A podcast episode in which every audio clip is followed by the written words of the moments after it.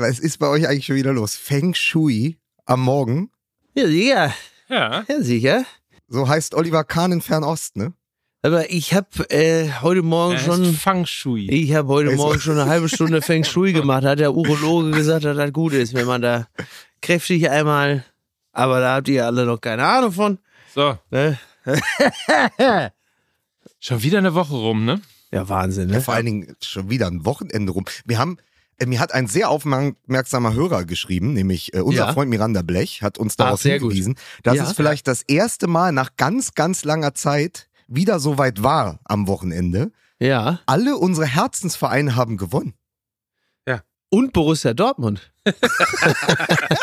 Ja, also Äh, ja. Micky, de, deine Leipziger, also Mickys Leipziger, Ja, meine Leipziger. haben gewonnen dank Timo Werner. Mickys Dortmunder haben gewonnen dank Marco Reus. Ja, und äh, wir haben natürlich, wir haben natürlich. Und was äh, ist mit meinen Frankfurtern? Ja, die haben Und 0 Das ist ja das erste 0 zu 0. Im 45. Spiel der Saison. Das erste 0 zu 0. Danke, Christian Streich. Ja. Danke, der wird froh Dino sein. Topmöller. Ja. Ja. Ja, ja, klar. Holpert. Übrigens interessanterweise hat äh, Miranda Blech uns nicht nur darauf hingewiesen, dass Hertha, St. Pauli und Dortmund gewinnen, sondern auch die Frage gestellt, wer wird denn jetzt eigentlich in dieser Folge gemobbt? Ähm, mal gucken. Weiß ich nicht. Fällt Also ja sowieso du, am Mike, Ende, Mike am Ende zunächst ja so- einmal du, ganz sicher du. Das ist, kann man, das ist natürlich die Mobbing-Garantie bei MML. Das ist klar. Ja. Und da müssen wir halt mal gucken, wer sich Ja. da noch so anbietet. Er Ne? lässt auf jeden Fall grüßen. Ja, sehr gut. Liebe Grüße zurück. Ne? Übrigens, äh, ich gerade schon, gerade schon gesagt zu Mike, äh, ich begegnete am Samstag in der Deutschen Bahn, ähm, tippte mich plötzlich ein, ein völlig begeistert dreinblickender Robin Alexander an, der mit wirklich, also anders kann man es nicht beschreiben, leuchtenden Kinderaugen, wie so ein kleiner Junge irgendwie vom Weihnachtsbaum Richtung Hamburg fuhr, weil er sich so gefreut hat, dass seine Schalker äh, im, weil er noch nie im Millantor-Stadion war, und dass toll. seine Schalker da äh, auftreten. Äh, ich, ich bin mir nicht ganz sicher, wie er da wieder rausgegangen ist. Also, aber ich bin, mir, ich bin mir relativ sicher, wenn er in dieser Woche jetzt bei Land sitzt. Äh, Ach Mann, irgendeiner, mir.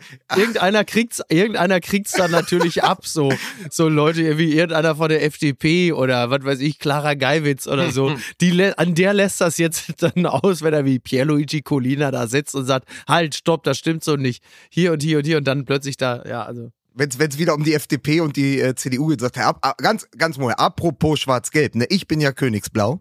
Und dann fängt er direkt an zu erzählen. Aber ich habe mir gerade so überlegt, wie er dir dann gegenüber sitzt an so einem Vierer, an so einem Vierer ähm, Ja. Im, im ICE und dann wie andere so eine Stullenbox rausholen, holt er so einen aufblasbaren Lanz raus, pumpt den so auf mit so einer kleinen Ballpumpe, setzt den so neben sich, um sich mal gut zu unterhalten bis nach Hamburg.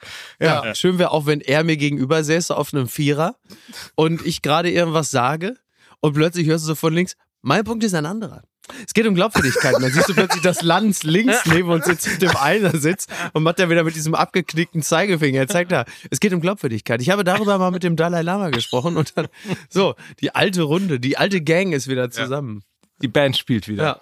Und Markus Heidemann sitzt im Bordbistro äh, und, Macht und die ein. Macht die Ja. Durchsage. viel, viel Medieninsider heute Morgen hier Das bei ist Fußball ja, MML. ist richtig. Ja, jetzt Aber- wissen die Leute auch mal Bescheid, ne? Aber mein Gott. Ja. Ja, was für ein schönes Wochenende, muss ich mal sagen. Ich ähm, habe sehr viele sehr nette Schalker gesehen, die aber alle sehr traurig nach Hause gegangen sind. Das ist wahr, ja. Aber da können wir ja im Laufe des äh, Podcasts vielleicht noch ein Können wir, bisschen mal, drüber reden. können wir mal ein Wort drüber verlieren? Ich habe ja das, ähm, die äh, spezielle Situation, dass meine Wohnung ja nicht weit vom Millantor-Stadion entfernt ist. Das heißt, wenn ich auf dem Topf sitze, dann kann ich so die Wogen der Begeisterung der Ja. Fans hören und weiß ja, wenn ich dann irgendwie gerade abstuhle, ah, guck mal, Ja. jetzt haben sie ein Tor geschossen. Und der geneigte Fußball-MML-Hörer weiß, Mickey Beisenherz sitzt oft auf dem Topf. Das ist absolut richtig. Das, ja. Ja, vielleicht an dieser Stelle, an dieser Stelle äh, noch ganz kurz, also man muss dazu sagen, dass FC St. Pauli gegen Schalke 04, das äh, Spiel war, bei dem ich sozusagen schon bereits vor Beginn der Saison ausverkauft gewesen bin. Und nun begab okay. es sich, nun begab es, war eine tolle Runde, muss man ehrlicherweise sagen. Und nun begab es sich, dass ähm, jemand noch kurzfristig absagen musste und es noch zwei Karten gab. Mhm. Und ich mir dachte, Mensch, wenn Kai Feldhaus da ist, dann könnte ich doch auch mal Mickey Beisenherz fragen, ob er nicht auch. Lust hat, vorbeizukommen. Ähm, der dann auch äh, großes Interesse sofort äh, zumindest vorgaukelte. Das ist richtig. Ja. Und äh, aber aus dem Hintergrund, seine Tochter rief, nein, Papa, das wird mir zu spät. Und da möchte ich mal sagen, Ja, ist das ist richtig. die erste, wie, wie alt ist sie? Acht. Ja, Acht, das ist, ja. glaube ich, die erste Achtjährige, Ja. Von der ich gehört habe, dass es vielleicht zu spät sein könnte, wenn man am Samstagabend dann erst um 11 Uhr Ja, oder so nach Hause das ist mir zu spät, Papa. Also das, nee. Also insofern, ja. ja, sehr schön. Die hat aber, die wusste es aber natürlich besser. Die wusste, dass der Alte nicht mehr so lange kann und hat es aber als auf sich genommen. Hat gesagt, nee, dann lass mal, das wird mir jetzt zu spät, weil sie wusste, dass, dass ihr Vater da natürlich dann spätestens um 22 Uhr da schon so wie so eine, wie so eine Kelle Plempe im Sessel sitzt und ja. Naja, Lukas. Viel wichtiger ist ja, weil wir so ein bisschen verhalten agieren, weil wir uns ja irgendwann ähm, dieses Credo auferlegt haben, das ist hier ein Bundesliga-Podcast, dann kann man natürlich Ja. über St. Pauli und Hertha sprechen. Das wird, kann ich jetzt schon sagen, als kleinen Cliffhanger, das wird diesmal nicht klappen, weil natürlich am kommenden Samstag das Topspiel der zweiten Liga im Berliner Olympiastadion steigt. 2030, Flutlicht Hertha BSC empfängt St. Pauli. Deshalb werden wir gleich noch nachdem Mike auf seine Zettel geguckt hat, werden wir gleich noch über diese Partie und über die beiden Vereine auch sprechen. Äh, die erste Frage Was? ist ja nur, Moment Micky, mal. jetzt hier, pass auf, jetzt Ja. im On. Bist du Samstag dabei? Es sieht so aus, als wäre ich es. Das hängt nur ein bisschen davon ab, ähm, wann mein Bruder und meine Schwägerin uns in Hamburg besuchen. So, aber die Dinge, also der Boden ist dafür bereitet. Das heißt, es ist wie in der Bundesliga im Moment, alle freuen sich auf Fußball, aber die Gladbacher machen alles kaputt. Das ist absolut richtig. So, sehr schön. Und mit dieser, mit dieser feuchtfröhlichen Stimmung gehen wir doch mal äh, rein in eine kurze Reklameunterbrechung. Jetzt schon? Mein MML. Und wir begrüßen auch heute wieder unseren fantastischen Partner Olymp. Ja, mit, äh, mit Y. Ja, so ne? ist ist, es. ja wohl klar. So ist es. Unter olymp.com findet ihr euer Statement, würde ich fast sagen. Ja, oh, genau. Euren Style. Ja, euer Style, also es heißt ja My Style, My Statement. Ja. Das ist ja das Produktversprechen. Absolut. Und ich habe die Tage wieder ein Magazin durchgeblättert und da war auch wieder Gerard Butler zu sehen. In Olymp Mhm. bei verschiedenen Tätigkeiten. Fahrradfahren, Steuererklärung machen, ähm, Schnitte schmieren. Ich dachte, Däubel, guck mal, wie gut der aussieht. Sieht man selbst bei Schnitteschmieren super Sieht aus. man selbst bei Schnitte schmieren super aus. Er sah einfach hervorragend aus. Es ist ja auch Gerald Butlers Choice und ähm, ich äh, verrate kein Geheimnis, wenn ich sage, dass Olymp weltweit bekannt ist für qualitative Businesshemden. Das hat man, ich weiß nicht, ob du, weil das heißt ja, es ist ja weltweit bekannt dafür. Also es gibt ja mehrere Szenen in Hollywood, zum Beispiel auf dem roten Teppich. Da geht dann, was weiß ich, Gerald Butler her und dann kommt aber um die Ecke kommt John Malkovich und fummelt Gerard Butler am Hemd rum und sagt, was ist das denn? Das sieht ja hervorragend aus. Während John Malkovich hat so einen Hut er sagt auf. natürlich, what is that then? Was ist das denn? Ja. So, und dann sagt Gerard Butler, das ist Olymp, das ist mein äh, qualitatives Businesshemd. Und dann äh, zieht aber John Malkovich diesen Hut, den er oft aufhat, mit diesem zwei Meter Radius. Und dann sagt er, da, den, dann zieh ich Chapeau, I äh, pull my hat. Das ist ja Wort. So. Und dann gehen sie von dannen und dann blickt er ihm neidisch nach. Es sind Szenen, die wurden mir bei Frau Ludowig schon so äh, berichtet. Es ist natürlich so, dass es nicht nur qualitative Businesshemden von Olymp gibt, sondern auch ein breites Produktangebot für lässige Casual That Styles. gives it not. That gives it not. That gives it aber bei Olymp. Ja. Olymp steht nämlich für Qualität, Trage- und Pflegevorteile, Preis-Leistung, modische Aussage und verantwortungsvolles Handeln. Ach, verantwortungsvoll, verantwortungsvoll. Ich kann's nicht mehr hören. Ich will einfach geil aussehen. Und das tue ich mit Olymp. Ne? Ja. Ja. es gibt nämlich auch Casual-Hemden. Also Olymp Casual überzeugt durch Qualität, Modernität und klare Design-Handschrift. Ne? Und wer es möchte, ja gut, dann ist es halt eben auch nachhaltiger. Mein Gott. Aber vor allen Dingen gepflegt und maskulin und modern. So, und es gibt übrigens auch Pullover, T-Shirts, Accessoires, alles Mögliche. Alles das unter Olymp. Accessoires, Accessoires heißt es, Mike. Warum eigentlich? Das habe ich mich immer gefragt.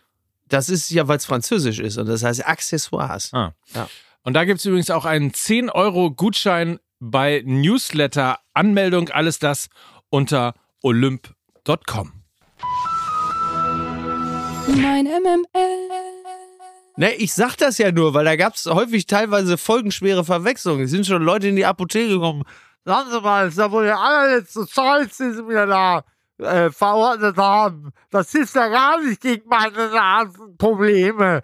Und dann haben die denen gesagt, sie haben sich hier, sie Olynt ist das Nasenspray. Äh, sie haben sich ein Olymphemd in die Nase gesteckt. Das konnte ja auch auf Dauer nicht die Nase frei. So ist es ja. Ich sage, ich will doch nur helfen.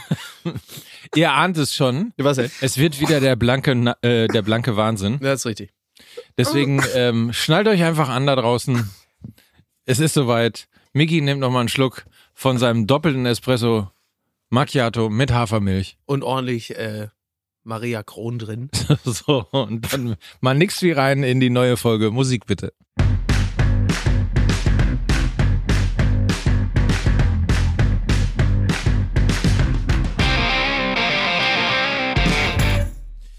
Da ich ja schon ein bisschen älter bin, äh, hatte ich heute Morgen eine wahnsinnig lustige Vorstellung für äh, Mickey Beisenherz. Ähm, aber auf dem Weg hierher habe ich sie ehrlicherweise Also es war deine vergessen. Vorstellung, so war das deine Deswegen- Vorstellungsvorstellung? Ja, es, so, war- es war meine Vorstellungsvorstellung. Ähm, ich habe sie, sie war ein Brüller, ich habe Ja. sie vergessen. Okay. Stellt euch bitte an dieser Stelle einen Brüller vor Ja. und begrüßt Mickey Beisenherz.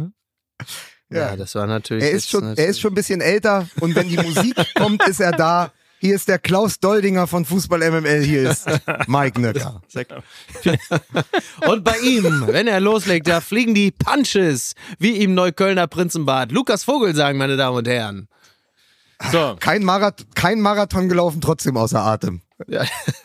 Stimmt, war ja Marathon Berlin. in Berlin. Ja. Es war, es war ganz fantastisch. Ich durfte einen sehr guten Freund von mir an der Strecke anfeuern, der im neuen, geilen, dunkelblauen Hertha-Auswärtstrikot gelaufen ist. Oh. Einfach mal als Oh. Statement-Piece. Ja. Ja. Und bei Kilometer 19, wo wir ungefähr auf ihn gewartet haben, immer noch aussah, als sei er gerade aus der U-Bahn gestiegen und wollte uns nur mal entgegenkommen. Ach, toll. Äh, er hat es dann auch in einer sehr guten Zeit, wie ich fand, geschafft. Auf 4 Stunden 18, was vollkommen Okay. okay, ist. Ähm, Und ja, war, war, halt- ist war halt ein mal- herrlicher... Z- Halt mehr als die doppelte Zeit von Elio Kipchoge. Der hat Ja, zwei. Stunden zwei gebraucht. Ne, ich sag nur so als, Ja, ja, nur so mal als Vergleichsgröße. Ne, ist auch irgendwie geil. Aber das Ähm, muss man sich auch mal, auch mal vorstellen, wenn jemand mal so Intervallläufe gemacht hat, ja, im, im Fitnessstudio, auf dem Laufband. Und Mhm. dann sagt man so, pass auf, ich laufe normal 10 bis 12 km und dann gehe ich mal hoch für so eine halbe Minute auf 20. Ja. So, dann weiß, also wer mal 20 auf dem Laufband gelaufen ist, der weiß, dass das wahnsinnig schnell ist. Ja. Der fünffache Marathonsieger in Berlin läuft jeden der 42 Kilometer auf mindestens 20 km. Das ist wirklich, das ist wirklich abgefahren. Aber ich finde es geil im Hertha-Trikot. Das ist ja fast ein bisschen auch wie in der zweiten Bundesliga. Denn äh, solange kein Ball dazukommt, äh, ist das eigentlich ganz gut, ne? ja, und damit gewonnen. räumen wir jetzt mal auf. gewonnen. Damit ja, nee, um Gottes Haben Willen. gewonnen. Damit räumen wir jetzt mal auf. Weil, Ja, mit Glück äh, da zwar, liebe Grüße gewonnen. an Marco Seifert, der heute Morgen schon mit, ähm, also heute, wir nehmen Montag früh auf, heute früh schon mit Philipp Köster auch darüber sprechen durfte. Im Moment steht Hertha BSC in der zweiten Liga ja für Spektakel. Also es ging relativ fad los, die ersten drei Spiele, äh, kein einziges Tor geschossen. Jetzt aber die Ergebnisse. 5 zu 0, 4 zu 6, 3 Oh, zu okay. 0, 3 zu 2. Also es ist immer was los. Man kann sich am äh, Samstag auch wirklich deswegen auf ein absolutes Topspiel gegen St. Pauli freuen. Und Hat ich ein- Paldada noch so drei Söhne entdeckt oder so? Hat irgendwie noch so eine Ja, Klappe ja. irgendwo? Hat er gesagt, es sind ja noch drei. Naja, also es ist, ist ein bisschen anders. Äh, es ist nämlich Folgendes passiert und das, das gilt für viele andere Vereine. Sobald du eine Achse installierst im Fußball, funktioniert eine Mannschaft. Das ist eine ganz Ja. alte Wahrheit. Das wissen wir beim FC Bayern, das kennt man von Borussia Dortmund. Das gilt aber bis in die Kreisliga. Und Hertha BSC hat jetzt einen guten Torwart, nämlich Tjag Ernst, Mhm. der Sohn vom ehemaligen Bochumer Ach, ist von Thomas Ernst. Der Ah. spielt bei Hertha BSC. Sie haben in Toni Leistner einen Abwehrchef, in dem Griechen Buchalakis einen Sechser und vorne den besten Mittelstürmer der zweiten Liga, Haris Tabakovic, genannt Fluppe. Ey, das ist so toll. Alleine, das, natürlich. Okay, man- aber dafür, ich Aber war ist ja kurzzeitig toll. weggenickt. aber, aber das dafür, ist Haris Tabakovic. Sein Spitzname ist Fluppe. Und jetzt raten Sie mal, warum es ihn hat. Toll. Wahnsinn. Aber das, sowas liebe ich ja. Um es mit Hilmi in Beng Boom Beng zu sagen, Fluppe hatte schlechten Tag am Wochenende. äh, Tabakovic. aber, es, aber ist auch so geil, dass das so komplett außerhalb eurer Wahrnehmung passiert. Ne? Also Haris Ja, ja, Tabakovic total. ist ja der Ja. ist ja der Girassi der zweiten Liga, drei Spiele, sieben Ja. Tore, am Wochenende leider Ja. nicht gescored. Und die andere großartige Geschichte ist aber, und das war ja der, das war ja der große, große Spielfilm dieses Wochenendes. Also ich bin vom Marathon direkt nach Neukölln gelaufen und habe mich in eine Her Hertha-Kneipe gesetzt, in der ich noch nie vorher war, das Rosel, genannt der Hertaner, eine Kiezkneipe, und saß dann dort mit so 80 verqualmten Hertha-Fans. Und das war sensationell, weil bei jedem Hertha-Tor hat der Wirt einen Klopfer ausgegeben. Oh, okay. So. Und er sagt, das wird eine teure Saison für ihn, weil es sind ja allein 15 Klopfer pro Gast in den letzten Spielen gewesen. Und dann Ja. hat die ganze, Ei. dann hat der ganze Saal mit diesem Klopfer so langsam angefangen zu klopfen. Und dann wurde es immer schneller und das habe ich lange nicht erlebt. Fast bessere Ach, Stimmung schön. als in der Kurve. Also es war ganz fantastisch. Und dann hast du natürlich, äh, und Mike kennt das ja auch in der zweiten Liga, es hat so verrückte Spielfilme. Also Hertha Ja. führt zur Pause 2 zu 0. Hertha führt zur Pause 2 zu 0. Nach 57 Minuten steht es 2 zu 2, natürlich. Dann bekommen Natürlich. sie in der 88. Minute einen zumindest zweifelhaften Elfmeter. Den verschießt Fluppe. Alles schon komplett Herzinfarkt. Schlimmer kann es nicht werden. Eckstoß, Ball kommt rein, wieder Foul, wieder Elfmeter. Innerhalb von einer Minute wieder Elfmeter. Und diesmal tritt der gebürtige Kieler, Fabian Reese, an, der selber drei Jahre da gespielt hat, und macht den rein in der 90 plus zweiten Minute. Und dann ist das Spiel vorbei. Und das ist natürlich das, wofür wir alle zum Fußball gehen. Ne? 2 zu 0, 2 zu 2, 3 zu 2 in der letzten Minute. Ausgerechnet Rese, ausgerechnet äh, der Kieler. Und das war mein Wochenende. Dann wieder Klopfer, dann wieder Klopfen, dann danke bitte, auf Wiedersehen, Ehrlich? schönen Sonntag gehabt. Also klingt auf jeden Fall nach Spaß. Ja. Sehr gut. Aber es ist schon in der Tat äh, interessant, wie sehr, du hast es ja gerade eben angesprochen, Hertha BSC, obwohl ja Hauptstadtverein dann doch eher nur so ein regionales Phänomen ist, weil Ja. all die Geschichten kriegt man witzigerweise nicht mit. Gilt nicht nur für die zweite Liga, sondern galt ja auch ehrlicherweise äh, auch äh, zu Zeiten, als Hertha noch der ein oder andere mag sich erinnern, in der Bundesliga gespielt hat. Äh, Absolut zutreffend, ja. Ja, das, das ist, und ich nehme mal an, so so umgekehrt wird es natürlich mit dem FC St. Pauli mir auch ergehen, äh, dass wenn wir Hörer jetzt in Frankfurt oder in Dresden oder weiß, gut, gut in Dresden sowieso nicht, aber ähm, we- weiß der Henker wo haben, das interessiert einfach äh, wahrscheinlich außerhalb von Hamburg relativ wenige Menschen, wie es dem FC St. Pauli geht. Hör mal, Mike, da kann ich dich beruhigen. Das interessiert sogar innerhalb von Hamburg keinen. Das, das scheitert schon beim nächsten, der dir gegenüber sitzt in Hamburg. Der ist schon vorbei mit, dem, mit der Also Begeisterung ich, und dem mir, mir ist ja, ich freue mich ja einfach, also ich verfolge ja St. Pauli ein bisschen, ich freue mich extrem auf Thomas Megel und Nico Paczynski am Wochenende. Das sind einfach zwei meiner Lieblingsspieler, die die Bundesliga Mhm. Ja. auch seit Jahren bereichern. Aber, Ja. aber trotzdem muss man doch ganz kurz sagen, wir haben uns ja vorher geeinigt, also Mike hat mich vorher angerufen, hat gesagt, komm, wie können wir Mickey diesen Morgen richtig versauen? Ja, Hat ich wollte gerade lass sagen, ein bisschen ihr über die zweite, lass Wirklich, bisschen also über die die zweite ganze Zeit sitze ich Anfang. hier und denke, Aber man muss es ja einmal sagen, Mike hat es ja in der vergangenen äh, Folge schon angesprochen, es sind halt gerade die Bundesliga-Wochen für St. Pauli. Also es kommt, Ja. erst waren die Schalker da, jetzt fährt St. Pauli mit 15.000 Fans äh, nach Berlin am Samstag äh, zum Topspiel im Olympiastadion. Das muss man halt, einmal kann man da zumindest so ein bisschen Raum machen und sagen, Ja. Wahnsinn, was da gerade abgeht. St. Pauli auch immer noch ungeschlagen nach dem 3 zu 1 über Schalke. Also auch da äh, läuft's ja gerade ganz gut.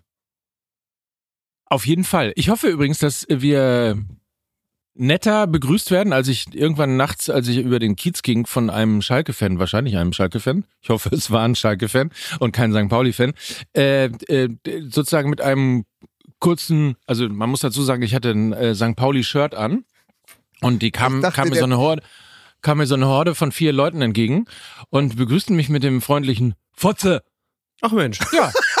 Ehrlich. ja, wunderbar. dachte ich, äh, dann wollte ich kurz nachfragen und sage, äh, wie, wie bitte? Verpiss dich. So. Ja. Und dann war das Gespräch auch schon wieder zu Ende. So tauscht Ja, man du sich weißt, halt aber Mike, sorry, du weißt warum, ne? Die haben dich natürlich für Rollo Fuhrmann gehalten und sind immer noch sauer wegen der Vier-Minuten-Meisterschaft 2001. Ja, als du das sehen damals wir die da falsche wirklich sehr Ergebnis häufig. durchgegeben Das hast. sehen wir da natürlich sehr häufig verwechselt. Ja, ne? absolut, absolut. Ja. Ansonsten äh, war es aber in der Tat ein, ein, eine wirklich ein, ein magischer Abend. Es war fantastische Stimmung, also bis zum Abpfiff auch, ähm, was die Schalker-Fans angeht. Ein paar davon haben sich ja nach dem Abpfiff irgendwie noch ein bisschen daneben benommen.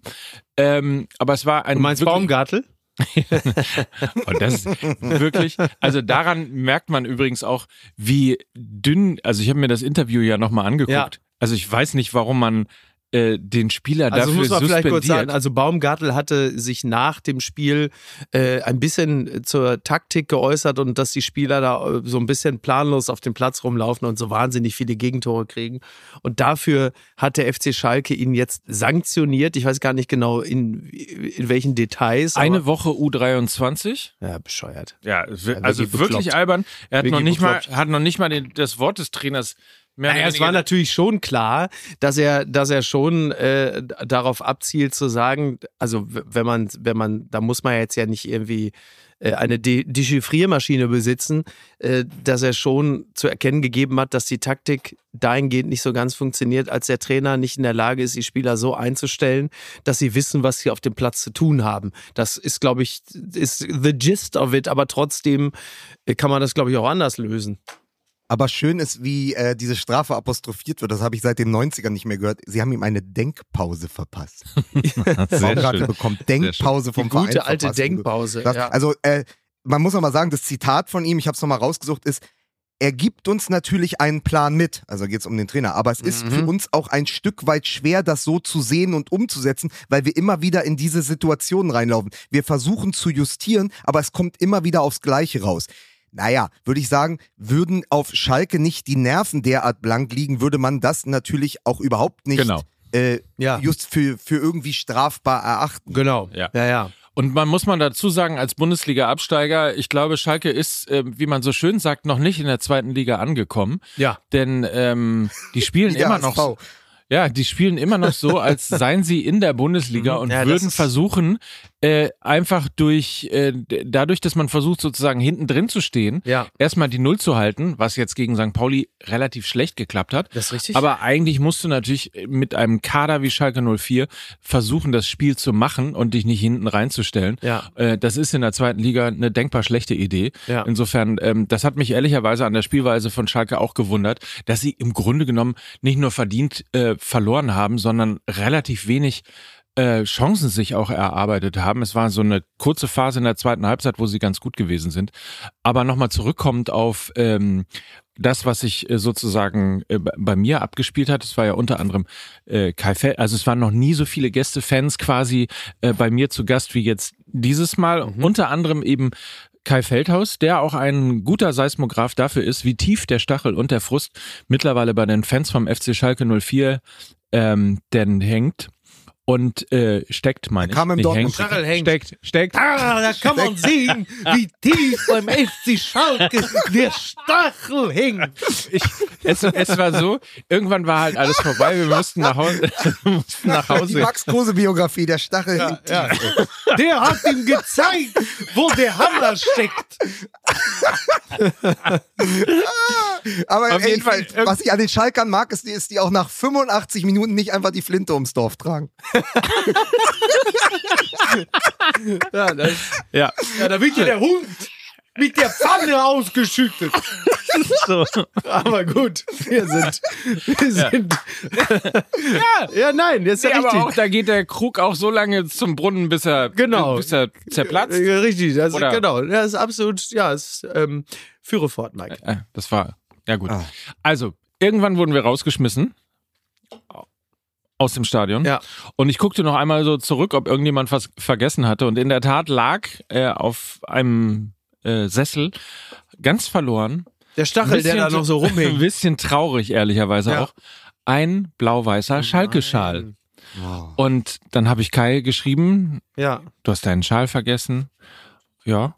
Und dann sagte er noch, wieso kommst du darauf, dass wir das sind? Naja, ihr wart die Letzten und die Einzigen, die auch wirklich einen Schal dabei hatten. Und dann schrieb er aber äh, zurück, der ist von André, also seinem Kumpel. Er sagt, er will den nicht mehr. Oh Gott.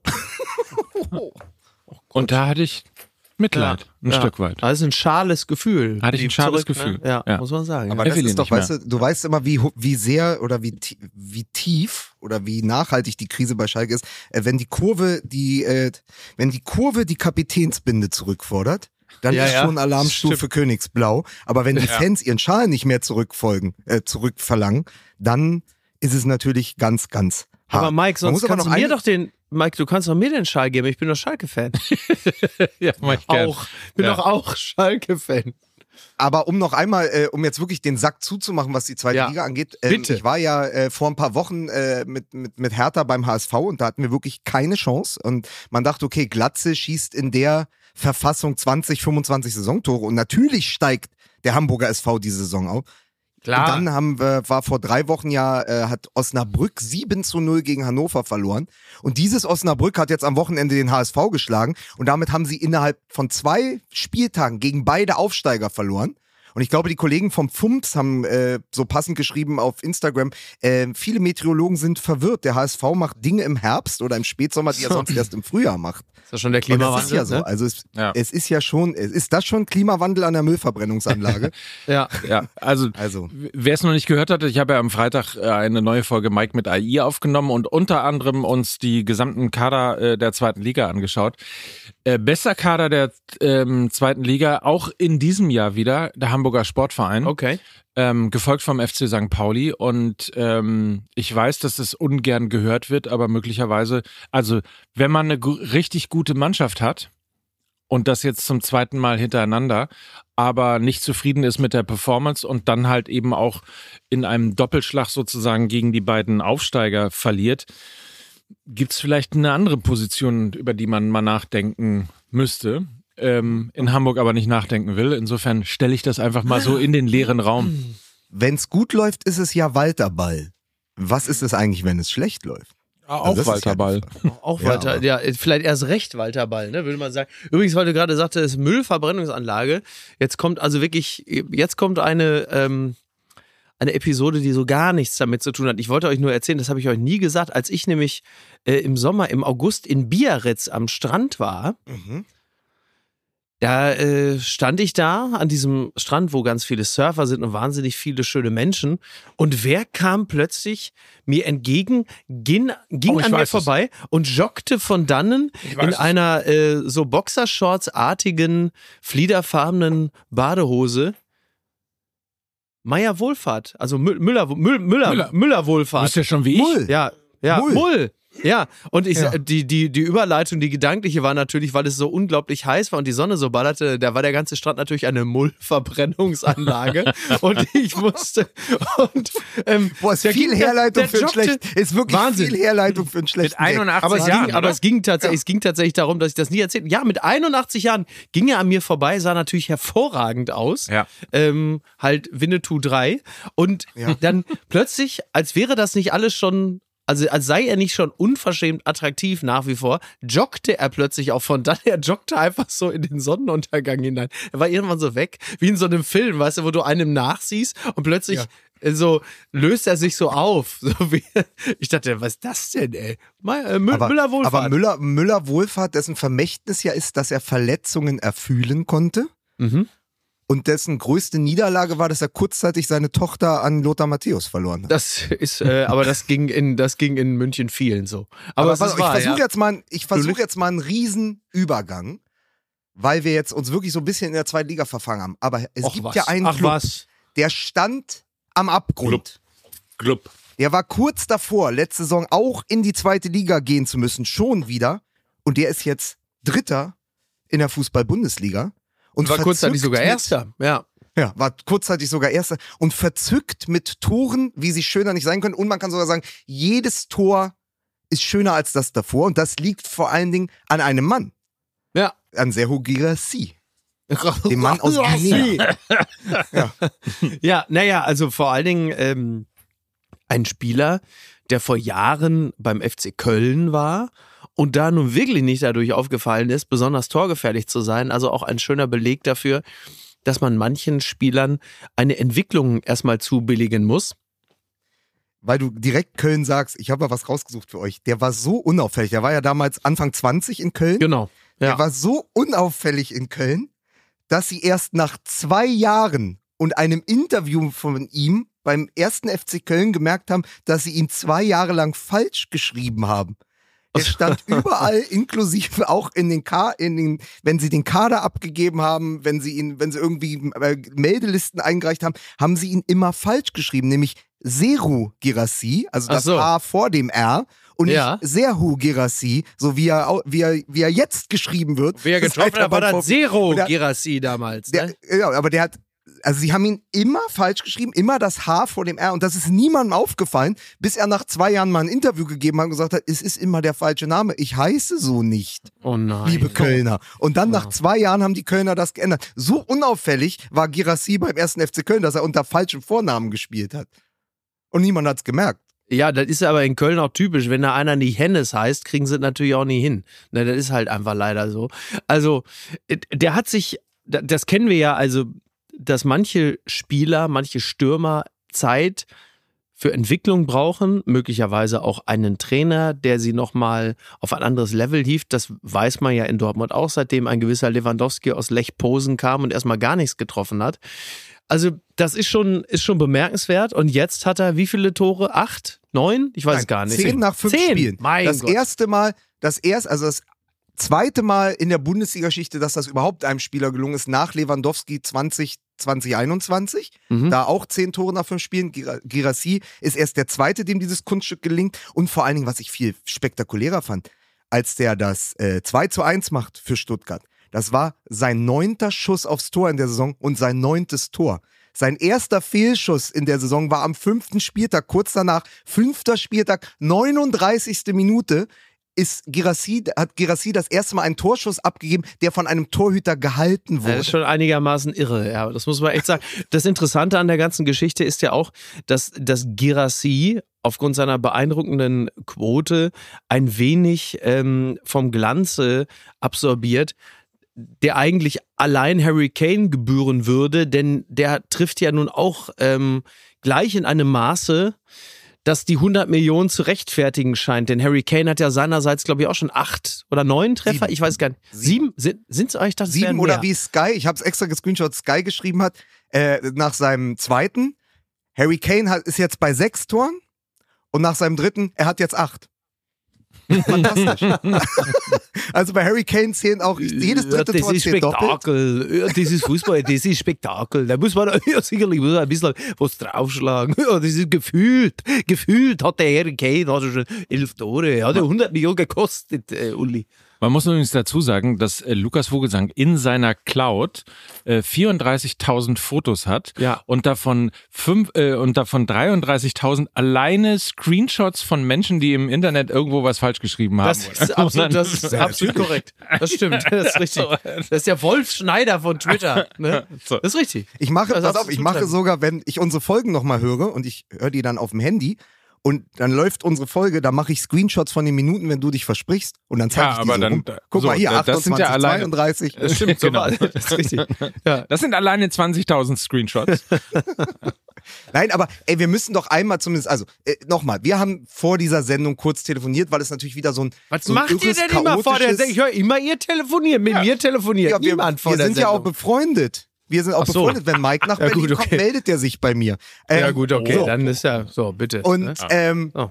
und wir haben kurz überlegt, wie gehen wir denn rein? Es ist ja dann doch viel passiert. Und dann haben wir gesagt, ich habe gesagt, man muss es einmal würdigen. Und es ist natürlich, ist der VfB Stuttgart nicht nur Girassi. Also es ist natürlich fantastisch, wenn du weißt, du hast da vorne einen Neuner, der als Wandspieler ja auch noch äh, Tore wie das 1 zu 1 vorlegen kann. Übrigens das ja auch Harry Kane äh, mit drei Toren und zwei Assists beim 7-0 gegen Bochum. Girassi hat das erste Tor der Stuttgarter aber auch vorbereitet, indem er den Ball im 16er mit dem Rücken zum Tor annimmt, nach vorne spielt und zu Milo, Milo und dann äh, fällt das Tor. Das ist ja der klassische Wandspieler, das kann er auch. Aber es ist natürlich auch die neue Taktik, die neue Ausrichtung einer Mannschaft, die von Sebastian Hoeneß einfach gut ein- und aufgestellt ist. Das muss man halt auch mal sagen. Ja. Großes Lob. Da, äh, da spielen Spieler, die vorher äh, eher sich in Richtung zweite Liga karrieretechnisch äh, orientiert haben, die spielen plötzlich auf gehobenem Bundesliganiveau. Und da ist natürlich dann wirklich einiges auch in der Taktik und der Aufstellung zu suchen. Und da scheint er einfach der richtige Trainer im Moment zu sein. Ja, so scheint es. Also wenn du äh, bei dem Konkurrenzfeld äh, am fünften Spieltag da oben mitspielst und das auf die Art und Weise, wie sie es tun, dann ist das wohl so. Ist ja immer erstaunlich, weil wir äh, den VfB Stuttgart, glaube ich, jetzt nicht als Abstiegskandidaten gesehen haben, aber da, da oben jetzt wahrscheinlich auch nicht. Ohne Borna Sosa Es beispielsweise. sind halt, die, es sind halt diese Zahlenspiele, die er immer machen kann. Ich glaube, das Wir letzte Mal, dass sie, ja auch gar nicht mehr. dass sie so weit oben standen zu, nach dem fünften Spieltag, war 2004.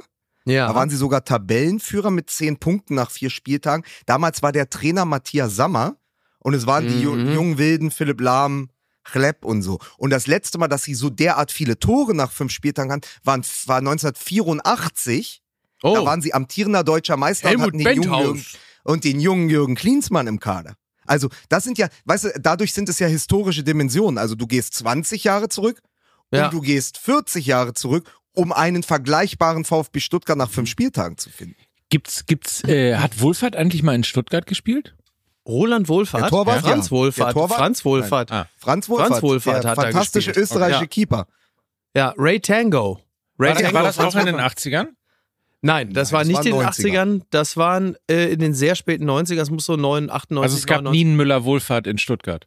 Nein. Das, darauf wollte ich hinaus. Nein, es gab nie einen Müller-Wohlfahrt in Stuttgart. Warum fragst du mal? Einfach nur, weil ich manchmal Dinge im Kopf habe, Ja. die nicht zu erklären sind. Das ist absolut zutreffend. Und sie aber trotzdem raus müssen. ja. Es ist sozusagen Also es gab nie Kopf, einen. Kopfdiarrhoe. Wie auch immer, vielleicht hat aber auch, äh, wie heißt eigentlich, heißt er Wilhelm Müller-Wohlf? Wilhelm Müller-Wohlfahrt, ne? Oder? Ja. Hans, Hans Willem. Wilhelm Hans Müller-Wohlfahrt. Wilhelm, Hans Wilhelm Müller-Wohlfahrt, vielleicht hat er auch Der einen Dritte. Bruder. Der dritte. Vielleicht hat er auch einen Bruder, der irgendwie mal, keine Ahnung, auf Ich der dachte, wenn Geschäftsstelle Müller vom- und Hansi Müller gab es ja mal beim VfB da, Stuttgart. da, den gab es eindeutig da, ja. So. Ja. Und wenn der zum Beispiel mit jemandem wie Wohlfahrt zusammengespielt hätte. Das ist richtig. Aber also es du ist- versuchst, ich- okay. Ja, aber Ich komm, ich versuche- rette, dich, ich rette Ja. das für dich, Mike. Also ich glaube, in den 80ern, äh, Roland Wohlfahrt und Gerd Müller, die haben sich irgendwann mal auch auf dem Gang getroffen und dann kam der Mull vorbei und dann stand da zweimal Müller Wohlfahrt. Dann haben alle gesagt, Mensch, und in 35 Jahren wird's einen richtig geilen Gag in Hamburg in so einem Studio geben, wo genau diese Szene nacherzählt Genau. wird. Fantastisch. 60 Jahre Bundesliga nur für so einen Dreck. Vielen Dank. Vielen Dank. So, jetzt habt ihr das Herzstück von Fußball MML auch ein bisschen mitbekommen und zwar live mitbekommen. Das ist richtig. Das ist, wenn einer, wenn einer mal dummes Zeug erzählt. Ja, wenn du hier vor die hin dementierst, Ja, müssen ja. wir doch irgendwie da. Sag ich ja, Ne? dil- dilettierst. Ja. Ne? Ja. Ähm, Ja, nicht nur. wenn einer mal dummes Zeug erzählt, Ja. dann habe ich zwei Menschen an meiner Seite, die, Die dir da helfen. mir Das- aus der Scheiße wieder raushelfen. Aber absolut. so, das, ist richtig. Fußball MML. Das ist mein Aber bleib- Das MML. ist mein aber MML. bleiben wir Bleiben wir beim mal, VfB Stuttgart. Na, bleiben, nee, aber ich finde, weil, weil Mickey es nur so angerissen hat, aber natürlich ist im Schatten von Girassi, und da sind wir natürlich sofort wieder bei Lothar Matthäus, weil viele, die am Freitag die Live-Folge gehört haben aus Düsseldorf, Ja. wissen, dass wir live schon darüber gesprochen haben, aber wir haben es halt nie hier im Podcast getan. Und auch wenn wir ein bisschen late to the party damit sind, muss noch mal sagen, am 25.05. in einem Interview mit der Bild-Zeitung hat Lothar Matthäus gesagt, holt nicht Kolomyani, holt nicht Harry Kane, holt doch den Girassi aus Stuttgart. Der kostet nur 10 Millionen, der macht ja aber auch 20, 25 Saisontore. Und man Ja. muss sagen, auch mal dahingestellt, das ist ja genauso ein Gedankenspiel wie wie viel Punkte holt Peter Neururer mit dem FC Bayern? Ja, klappt das nicht auch? Kann der äh, trainieren die sich nicht Ja. am Ende selbst? Aber natürlich sagt man jetzt Chapeau, lieber Lothar. Da hattest du aber einen auf dem Zettel, den selbst viele in Stuttgart nie auf dem Zettel gehabt haben. Ja, Ja, Ja, absolut. Also Haken dran und ähm, wie gesagt, ich mag die Kolumnen schon seit langer, langer Zeit sehr gerne, die er schreibt, weil da sehr viel, sehr viel wahre Sachen und sehr viel sehende Sachen auch äh, drinstehen. Es ist einfach Ist die Kolumne, ist die Kolumne von Lothar Matthäus, ist sie genauso, äh, wie sagt man im Fußball gerne, bockstark wie die T-Online. Die T-Online-These von Stefan Effenberg, das liebe ich immer im Doppelpass, wenn, wenn dann natürlich äh, Florian König, liebe Grüße, ähm, dann irgendwann, selbstverständlich, weil es gehört ja auch einfach dazu, das hat man sich wahrscheinlich auch vertraglich zusichern lassen, dass die erwähnt wird, dann muss ja irgendwann Florian König überleiten auf Stefan, sag mal, Du hast ja in deiner T-Online-These geschrieben und dann ist das sinngemäß, ist die, T- die, die extrem spitz formulierte T-Online-These von Effenberg diese Woche, das mit Julian Nagelsmann kann gut gehen, muss aber nicht. und du sagst, ja, das ist das also, war. ja, das, also, die, ja, das, also, die, weil die These ist sinngemäß, die, äh, das ist eine Chance, birgt aber auch Risiken.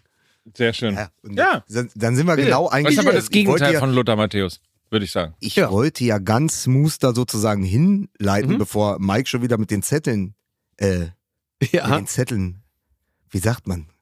Bisschen mit den Raschel. Zetteln. Was Die, macht man hört bei MML die das Rascheln im Blätterwald, man hört es, wollte Ja. ich einfach nochmal äh, hinleiten, natürlich, weil, also um das abzubinden, Harry Kane, sieben Tore nach fünf Spielen, das ist der beste Start eines Bayern-Stürmers in der Geschichte. Ja, jetzt kommen wieder die großen Vergleiche. Das hat Klose nicht geschafft, das hat nicht mal Mansukic geschafft und Gerd Müller hier auch nicht. So, also, das ist natürlich, der Mann ist sein Geld wert. Das haben sie auch in der Sportschau nochmal gesagt. Da kann man sagen, ist doch, ist doch wunderbar, dass der funktioniert.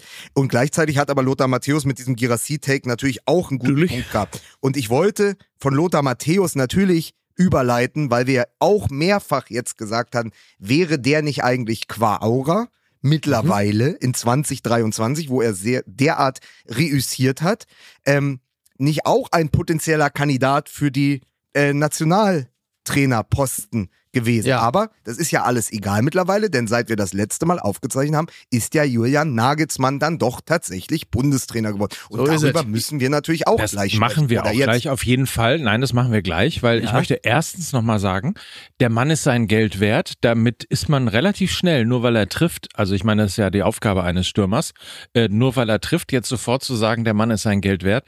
Nochmal, das sind 120 Millionen, 100 plus Boni, 20 Millionen Boni. Das ist wahnsinnig viel Geld und ehrlicherweise für einen Verein, der in der letzten Saison schon wahnsinnig oft getroffen hat, ein bisschen zu viel Geld, zumal man ja auch gesehen hat, jetzt am Wochenende, dass Choupo-Moting wieder getroffen hat, dass Mathis Tell, der übrigens ein sensationelles Talent ist und äh, der es durchaus auch verdient hätte, einfach mal äh, sozusagen mehr zu spielen, äh, hat auch wieder getroffen. Also ich bin bei dem, Also sie du sind fängst schon an, total.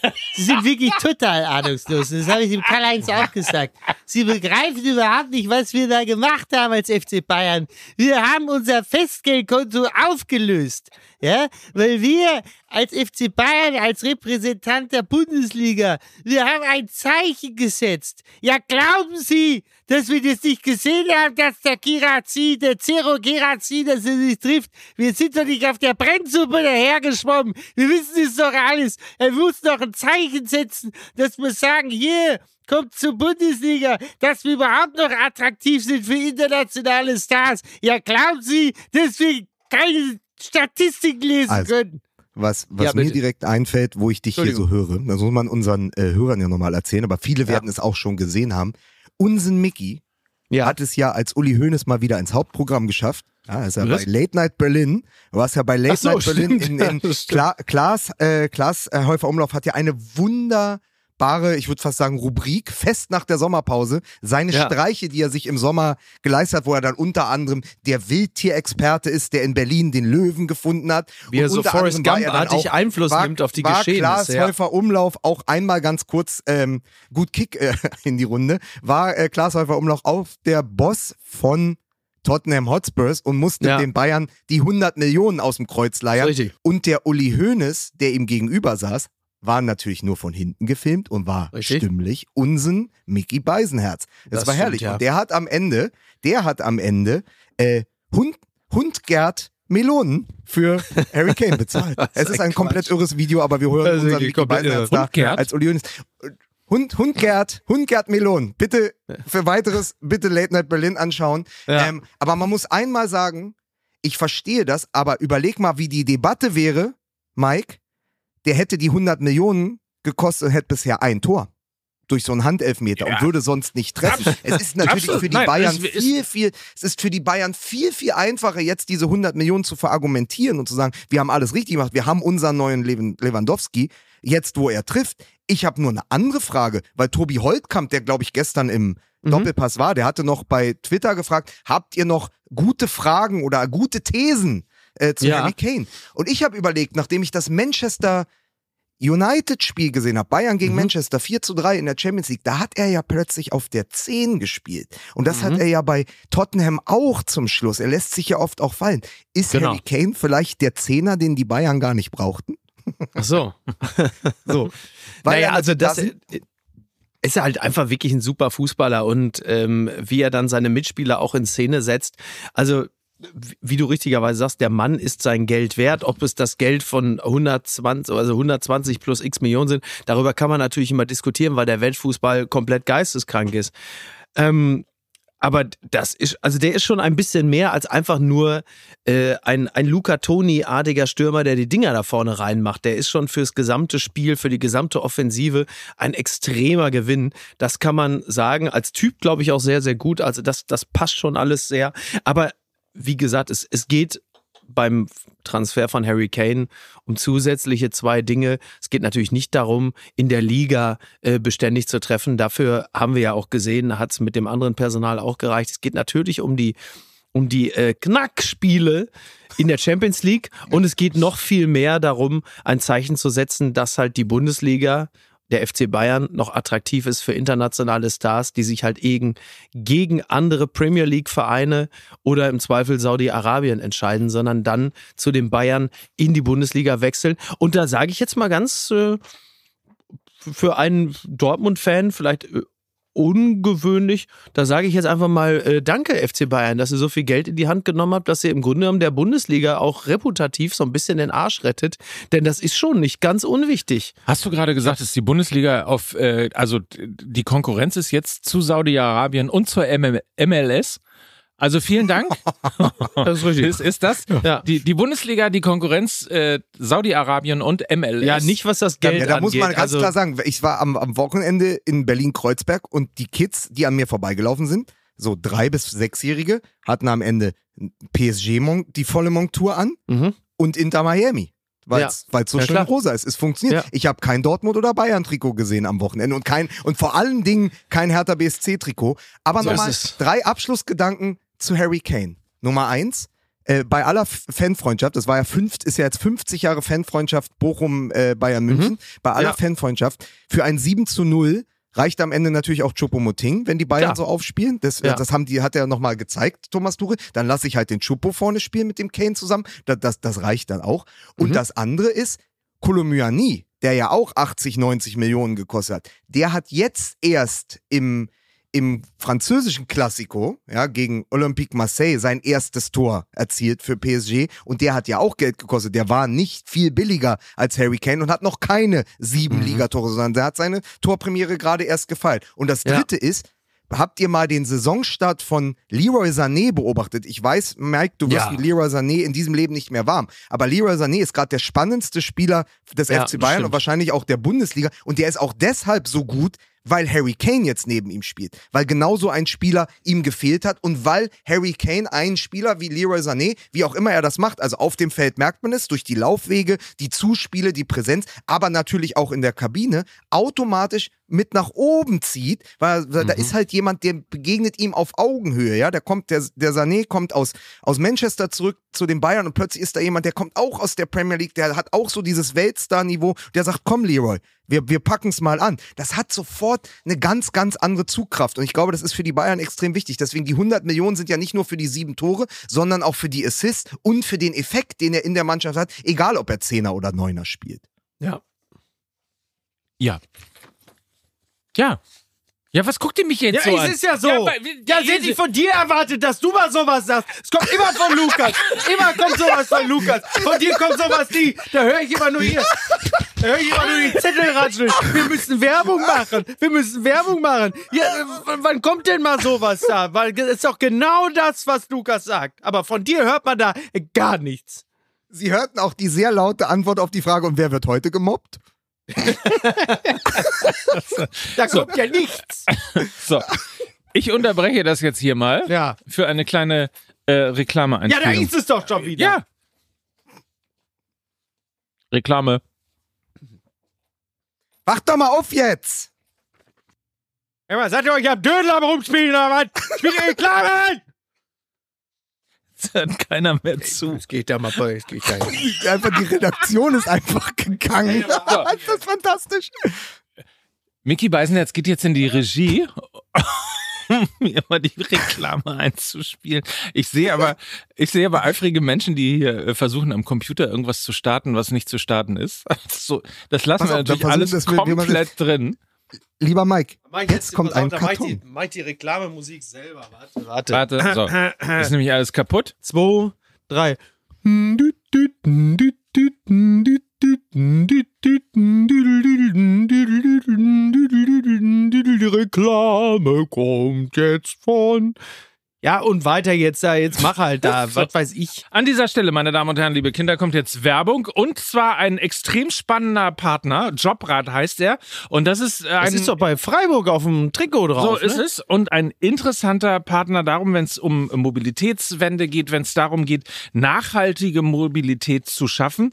Denn Jobrad unter jobrad.org, alles nachzulesen, ist eine Idee, wie mehr Menschen aufs Rad kommen. Es ist ein Dienstrad-Leasing. So, man kennt es ja nun mal vom Auto und man weiß auch, wie sehr es einem auf den Sack geht, wenn man mit dem geleasten Fahrzeug, was wie alle Autos viel zu teuer ist, irgendwo im Stau steht, in der Innenstadt nicht vorankommt oder sonst wo und man sich immer wieder denkt, verdammte Hacke, ey, warum bin ich nicht einfach mit dem Fahrrad zur Arbeit gefahren? Dann sagt man sich andererseits, naja, so ein schönes Rad ist ja jetzt auch irgendwie teuer und die Anschaffung ist auch nicht mehr so günstig.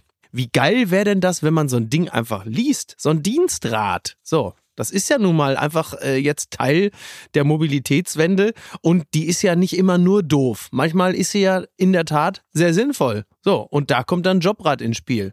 Wir kennen das ja, Radfahrnation im Moment immer noch, zumindest wird es behauptet, eher im Südwesten als beispielsweise hier in Hamburg oder ähnliches. Ja. Aber wir sind natürlich auch dafür da, dass jetzt wirklich in ganz Deutschland, dass sich das durchsetzt. Du gehst her, suchst dir ein Fahrrad aus, Ja, liest das einfach ja, und ab sofort hast du sozusagen ein Dienstfahrrad. richtig. Ja. So meinst, du, meinst du, kannst du eigentlich jetzt mal so eine, kann man mit so einem Dienstfahrrad auch heimlich mal so den einen oder anderen Kilometer privat fahren oder kommt da dann gleich irgendwie, wirst du da gleich eingeknastet? Ne? Möglicherweise. Weiß man ja nicht, ne? Für mich war das einfach nur, als ich gesehen habe, wir machen jetzt Werbung für Jobrad, das passt natürlich, man kennt es vom Trikot des SC Freiburg. Äh, Deutschland ist eine Fußball-, aber auch Radfahrernation. Das, das passt dann einfach gut zusammen, wie man früher gesagt hat, äh, Arsch auf Eimer oder jetzt eben Arsch auf Sattel, sind zwei Freiburger Originale. Und das Tolle ist doch, es ist ja so simpel. Du gehst einfach online, ja, auf Jobrad Org, suchst dir dein Traumrad als Dienstrad aus und alle Infos erhältst du dort und wie es dann weitergeht, dann kannst du einfach losradeln. Also es ist ja auch, es ist ja auch so simpel, es ist ja niedrigschwellig. Ja, das ist ja das Wichtige auch beim Fahren. Fahrradfahren, sonst haut man sich eine 8 vorne rein in die Speiche. So, es genau, ist richtig. niedrigschwellig. Ja, das Ja. stimmt. Ja. Also, schaut einfach mal rein, sucht euch euer Traumrad als Dienstrad bei Jobrad aus.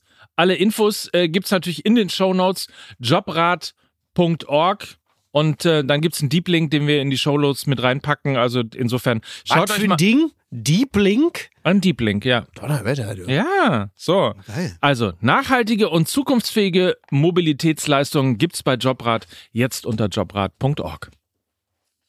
Jetzt musst du hier den Abspann wieder machen. Ach so.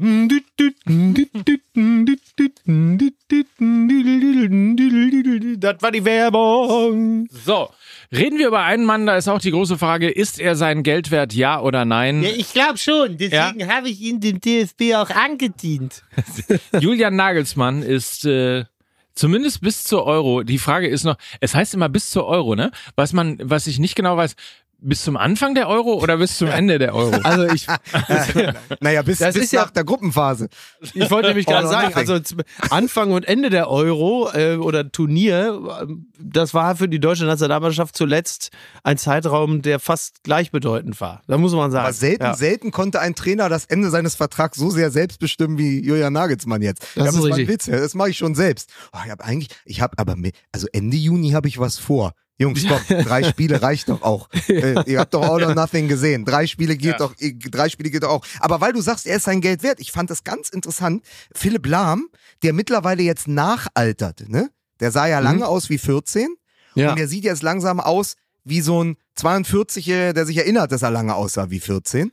Ähm, Philipp Lahm, ja immerhin der OK-Chef dieses Turniers, hat sich Ja. jetzt aber gemeldet. Da denkt man ja, ey, Moment mal, Taskforce hier, äh, Bundestrainer da, OK-Chef dort, ihr müsst doch alle an einem Strang ziehen, ist doch euer Turnier. Sollte also man Philipp meinen, Lahm ja. liegt doch auch was daran, dass das ein gutes Turnier wird. Und er hat sich gemeldet äh, in Bezugnahme auf das Gehalt von Julian Nagelsmann, das ja, Ja. Äh, angeblich bei 400.000 Euro im Monat liegen soll. Ja. Ähm, hat er gesagt, vier oder sechs Millionen Jahresgehalt für den Job des Bundestrainers, das ist zu viel. Diese Aufgabe sollte als Ehre empfunden werden. Also kann man sagen eigentlich, die Headline ist, Philipp Lahm fordert Ehrenamt von Julian Nagelsmann?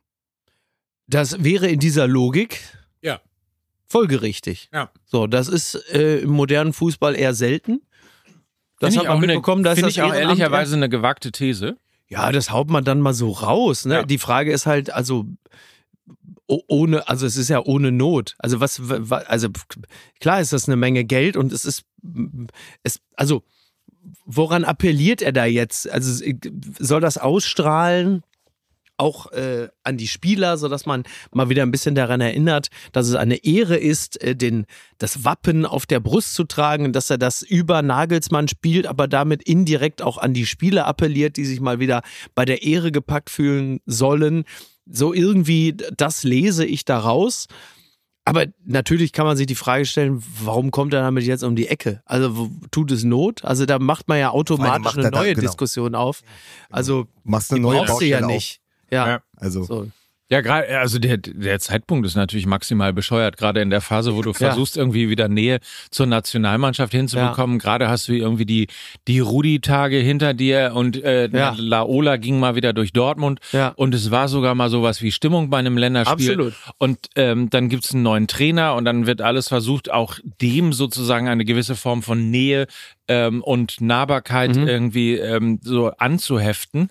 Und dann kommt der OK-Chef, der also er eigentlich die Aufgabe hat, einfach eine super äh, Euro und so ein Sommermärchen 2.0 an den Mhm. Start zu bringen und sagt erstmal, im Fußball wird viel zu viel Geld verdient. Ja. So, und, Als- und, als der, und erste- der Bundestrainer an, an aller und vorderster Front. Also das ist schon, Ja. also ich sag mal so, schlau ist anders. Also beim DFB waren sie auch not amused, das muss man sagen. Mhm. Bernd Neuendorf hat als erste Reaktion den Dienstwagen von Philipp Lahm kassiert. Das heißt, er hat das Volkswagen Bobbycar in seinen Schrank geschlossen. Oh Gott, oh Gott.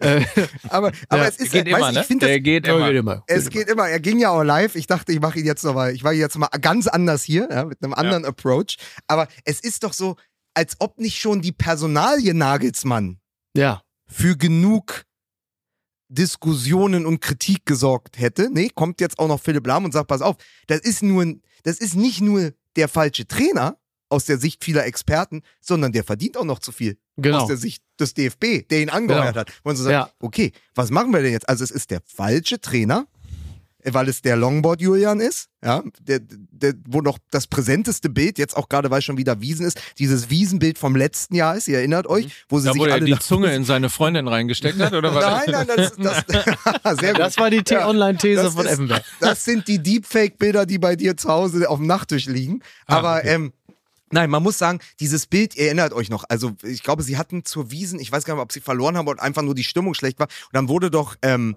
wurde doch Kahn, Salihamidzic, Nagelsmann und noch Nagelsmanns Freundin war ja auch noch da, Mhm. damals noch Bildzeitung, heute glaube ich bei BMW. Ja, Ähm, irgendwie so. Und niemand lächelt auf dem Bild Ja. außer Nagelsmanns Freundin, weil die, die, die, hat, die, die hat das Memo nicht erhalten, äh, wie die, wie die Stimmungslage beim FC Bayern Ja. ist. Äh, das wurde nicht an sie durchgesteckt. Und das ist halt irgendwie Nagelsmann. Und jetzt sagt man, okay, es, es hagelt Kritik. Aber dann sagst du auch noch, nee, komm, das ist ja nicht nur der Julian, äh, der vielleicht gerade nicht der richtige Bundestrainer ist, sondern der kostet auch noch zu viel. Also dann, Ja. dann hast du wirklich zu viele Diskussionen im, im Umfeld dieser Mannschaft. Und warum hat Philipp Lahm das in der Öffentlichkeit gesagt und nicht auf seinem LinkedIn-Account geschrieben? Da schreibt er doch normalerweise, haut er da doch doch mal die interessanten Sachen, da, die heißen Takes raus. Du liest Vor allem, Das würde LinkedIn. ja Nein, als natürlich These, als. These allein für ein neues Buch reichen. Also wenn man die Biografie Ja. kennt, weiß man, da ist auch nicht mehr drin als in dieser These. Aber Ja. naja, aber es hat sich noch ein anderer ehemaliger Abwehrspieler der Nationalmannschaft zu Wort gemeldet und das geht sozusagen nicht in die Richtung Kritik monetärer Natur, sondern Kritik inhaltlicher Natur. Gerne hätte ich es gesehen, wenn es mein ehemaliger Trainer und Förderer Louis van Gaal geworden wäre. Selbst das Gedankenspiel mit Felix Magath fand ich interessanter als die Entscheidung für Nagelsmann. Nun ja, schade. Holger Bartstuber. Batschstuber, ja, ja. Ja, interessant. Ja. Und Ja, pass auf, also, und wo, aber der- das ist nicht die T, das ist nicht die T-Online-These, sondern in seiner Kolumne bei web.de. Das wird ja mal besser. Toll. Oh. Wo die alle sind, ne? Wahnsinn. Und was es seinem alles noch Knud gibt, in, sagte, Ja. sagte Holger Bartstuber in seinem Knuddels-Kommentar. Ich wusste gar nicht, dass es web.de noch gibt. In seinem ICQ-Interview. Was hat Markus Bubble, was hat Markus Bubble bei AOL geschrieben? Ne? Muss man auch nochmal dranbleiben. Music Also- Friday. Hey guys, it's Musical Friday. I have something very special for you. So, aber äh, zurück zum Thema. Die große Frage, ist Julian Nagelsmann denn der Richtige? Ist, ist es the people's Da choice? warten wir erstmal die USA-Reise ab. ist ne, ist es the people's Wie so choice? häufig warten wir erstmal die USA-Reise Ich finde ab. es sehr interessant. Äh, äh, also, ehrlicherweise finde ich sehr interessant und das Mhm. fängt ja bei, bei, bei Lahm an und äh, geht dann über Bartstuber Ja. und so weiter. Nichts gegen individuelle Meinung. Mhm. Ähm, aber wie sofort wieder äh, quasi versucht wird, eine Entscheidung, die da getroffen worden ist, irgendwie erstmal madig zu machen Mhm. und schlecht zu reden, ähm, finde ich schon beeindruckend. Also klar, jeder Experte muss in irgendeiner Art und Weise auch irgendwas sagen. Es gibt ja nicht mehr nur drei Programme und Genau. äh, sondern es gibt halt ganz viele Programme und da müssen eben ganz viele Experten ran und, und ganz viele Thesen raushauen. Das verstehe ich alles. Was ich nicht verstehe, ist, ähm, warum man nicht, also äh, warum fängt man immer nur an, das Negative zu sehen? Genau. Und warum sucht man nicht die positiven Ja, Dinge? Exakt, man kann ja auch, genau, man kann ja auch die positive Information aus dem Ganzen ziehen. Also Nagelsmann war auch nicht mein Wunschkandidat, das haben wir ja hier auch reichlich geäußert. Aber man kann durchaus auch sehr positiv auf diese Verpflichtung blicken, denn man kann natürlich auch sagen, der DFB hat sich ein bisschen aus alten Verhaltensmustern gelöst. Er hat keinen aus der Hansi, Yogi, Klinsi, Clique geholt und der DFB hat etwas gemacht, wofür der DFB ähm, nun wirklich gar nicht bekannt gewesen ist. Und zwar einem jungen Mann das Vertrauen zu schenken. Denn die Information, die wir ja auch bekommen, ist, da ist ein 36-Jähriger und der ist eben nicht das, was man in der Allgemeinheit äh, immer so erwartet. Der altehrwürdige, der alteingesessene, der erfahrene, der alte Fahrensmann, sondern man hat diese wirklich sehr, sehr bedeutsame Aufgabe einem jungen Mann übertragen, der ähm, zumindest auf dieser Länderspielebene noch keine Erfahrung hat. Also man ist da durchaus einen frischen, ungewöhnlichen Weg gegangen. Und das ist ja vom DFB nun wirklich eigentlich überhaupt nie der Fall gewesen. Und es hätte ja in dem im Sichtfeld des DFB auch ein paar Lösungen gegeben, die ein bisschen DFBiger gewesen wären als das, was jetzt passiert ist. Also man kann das auch sehr positiv sehen.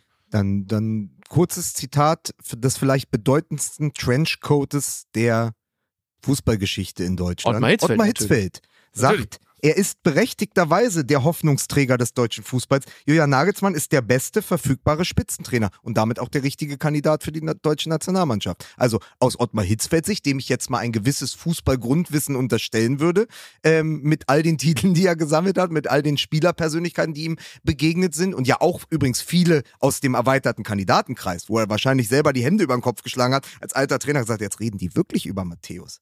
Mhm. Ja, Das ist ja, habt ihr denn nichts gelernt aus Klinsmann? So, also der sagt ja, der sagt aus Trainersicht, aus Trenchcoat-Sicht, Nagelsmann ist der Richtige. Also es Mhm. gibt ja tatsächlich wahrscheinlich so viele Gegenstimmen, wie es Fürsprecher gibt. Und da Genau. muss man sagen, das, ich sag mal so, das Stimmungszünglein an der Waage äh, ist ja zum einen die Pressekonferenz gewesen, die sehr interessant war, weil doch dann hatte ihn doch einer der Reporter gefragt, werden Sie dann auch mit dem Longboard zum Training kommen? Und Mhm. dann hat sich Rudi Völler so rübergebeugt und hat gesagt, Longboard, was ist denn das? Und dann hat der Nagelsmann gesagt, das, das, das erkläre ich dir später, Rudi. Ach so. Also das ist schon mal, also so eine gewisse Lockerheit herrscht. Und dann Ja, ist natürlich ja. aus unserer Sicht die letzte Woche noch irgendwas von der, also ich habe ja irgendwas von der K&K-Dynastie Kunz und Klose gefaselt Mhm. und habe ja nur gemeint, brauchen wir nicht auch jemanden wie Sandro Wagner? Ja, den haben sie gefunden, nämlich Sandro Genau. Wagner.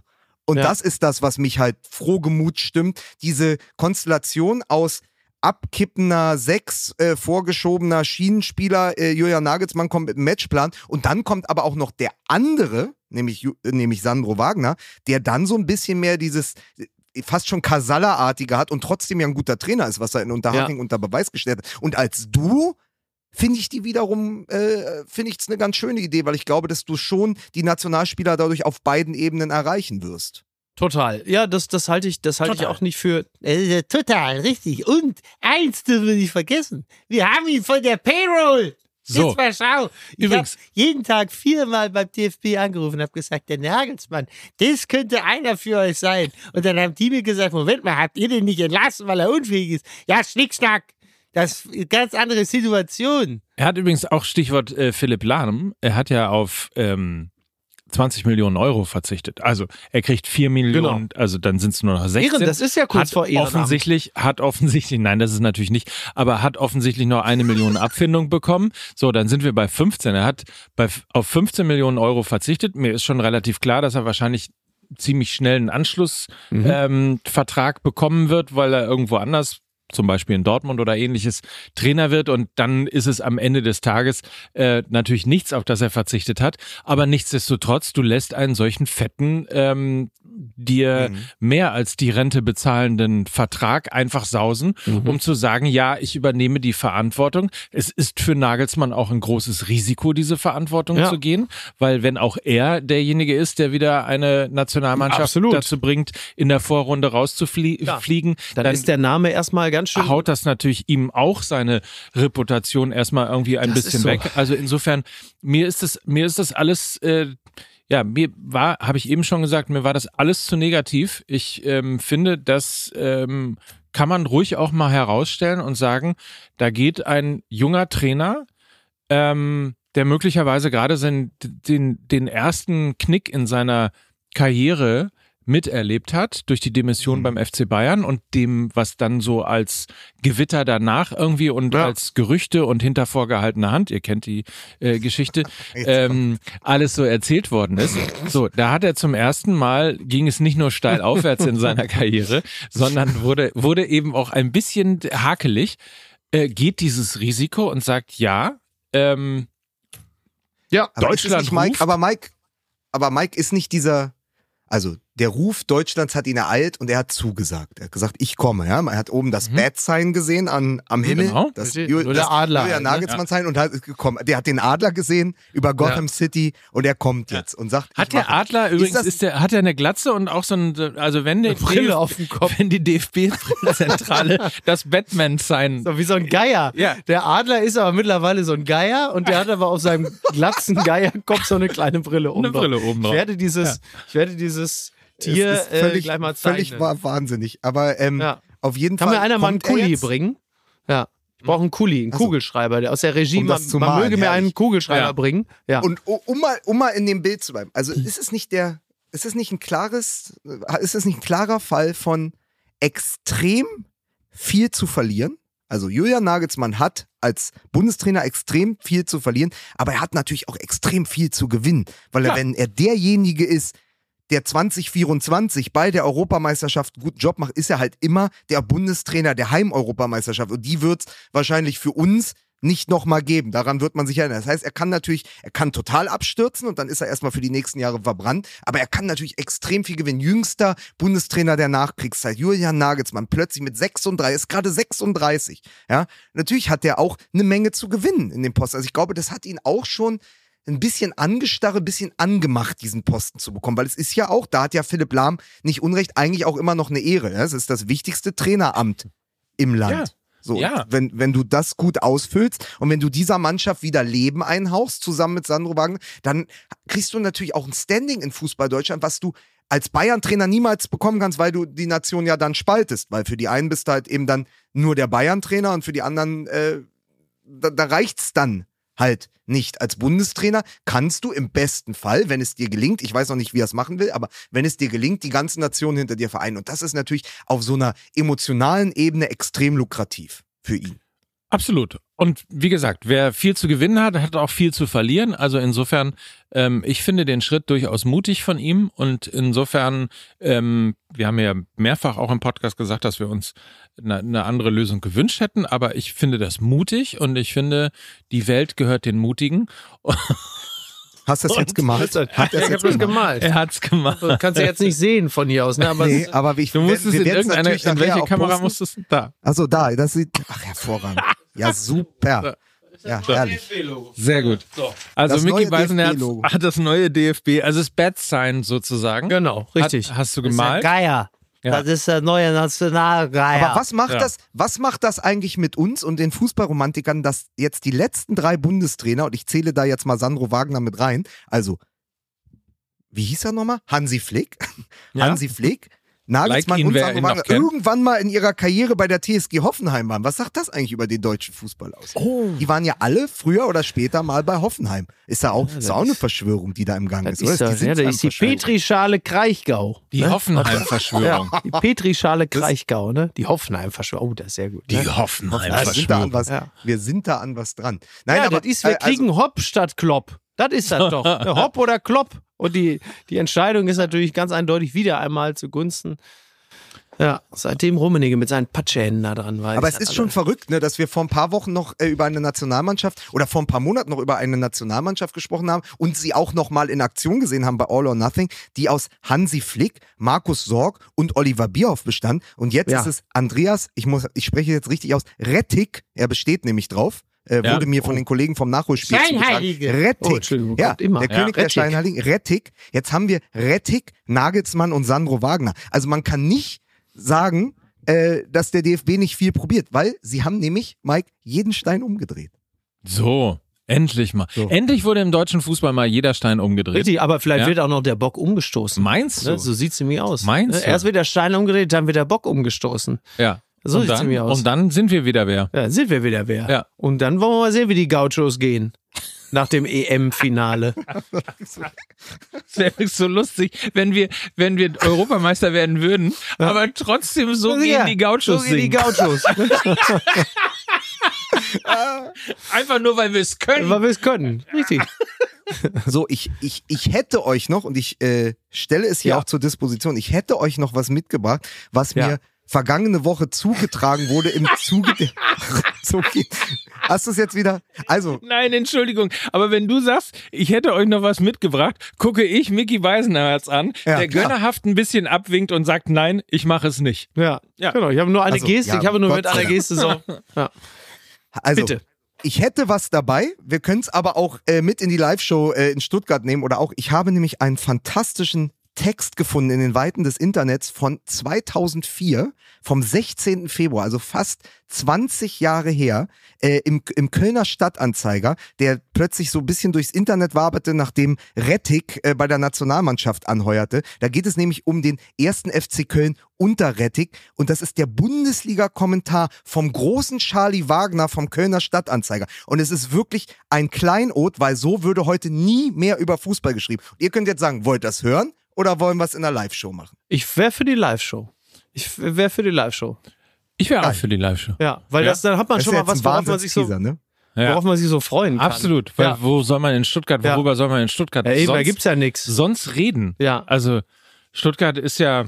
Ne? Aber wir, Moment, halt. wenn die alles richtig machen, wenn die was andere, wenn die alles richtig machen, sind die, sind die in der Spitzengruppe der Bundesliga. Wir fahren, wir fahren also, ich will ja hier nichts, ich will ja hier nichts jinxen, ja, weil Ja. ihr kennt das ja mit dem VfB-Fluch. Aber wir fahren vielleicht zu einem Spitzenteam, wenn wir da, äh, wann sind wir da? Am vierten, am vierten, 4. Zehnten Oktober. sind wir in Stuttgart. 4. Zehnten. Vierter Übrigens- Oktober. Also es könnte insofern klappen, weil der nächste Gegner vom VfB Stuttgart ist der erste FC Köln. Ja, aber wir wissen, wie in der Bundesliga das läuft, ne? Weil die Vorzeichen sind ja nun wirklich denkbar beschissen für Köln und denkbar gut für Stuttgart. Wir alle wissen, was Ja. passiert. Köln beendet die Serie vom äh, VfB Stuttgart. So wird es kommen. Mark my words. ja. Dann zwei Dinge, die liegen geblieben sind. Wir hatten recht mit Davy Selke trifft gegen Werder Bremen. Das ist Ja. richtig. Es hat nur äh, dem ersten FC Köln nichts gebracht. Und dann die, äh, ich finde, wunderbar immer wiederkehrende äh, Frage dieses Podcasts. Mickey Beisenherz, aus, aus dem Bauch heraus, wo steht Mainz 05? Scheiße. Ähm, elf. Ja, pass auf. Fast. Warte, Kicker, Kicker-Titel an diesem Montag. Kopflos, planlos und erfolglos. Mainz mit der roten Laterne. Ach, sind sie wirklich da, ja? Das der Naja, das einzige, das einzige, was ich äh, zumindest mit der Befriedigung äh, des Propheten zur Kenntnis nehme, inhaltlich nicht, ist, dass Gladbach äh, genau den Saisonverlauf nimmt, den Mhm. ich ihnen prognostiziert hatte. Und das ist beileibe nicht das, was ich mir wünsche, denn ich möchte, dass der gerade eben noch Champions League Aspirant Borussia Mönchengladbach wieder in die Spur kommt. Aber dass das so laufen würde, wie es läuft, das war meines Erachtens absehbar. Und ich hoffe, dass sich das schnell wieder ändert. Das Tabellenende ist natürlich bis auf Darmstadt auf dem 17. als Aufsteiger, wo man eh wusste, das wird eine sehr, sehr Mhm. schwere Saison. Relativ überraschend, finde ich. Also Mainz 18. Köln 16.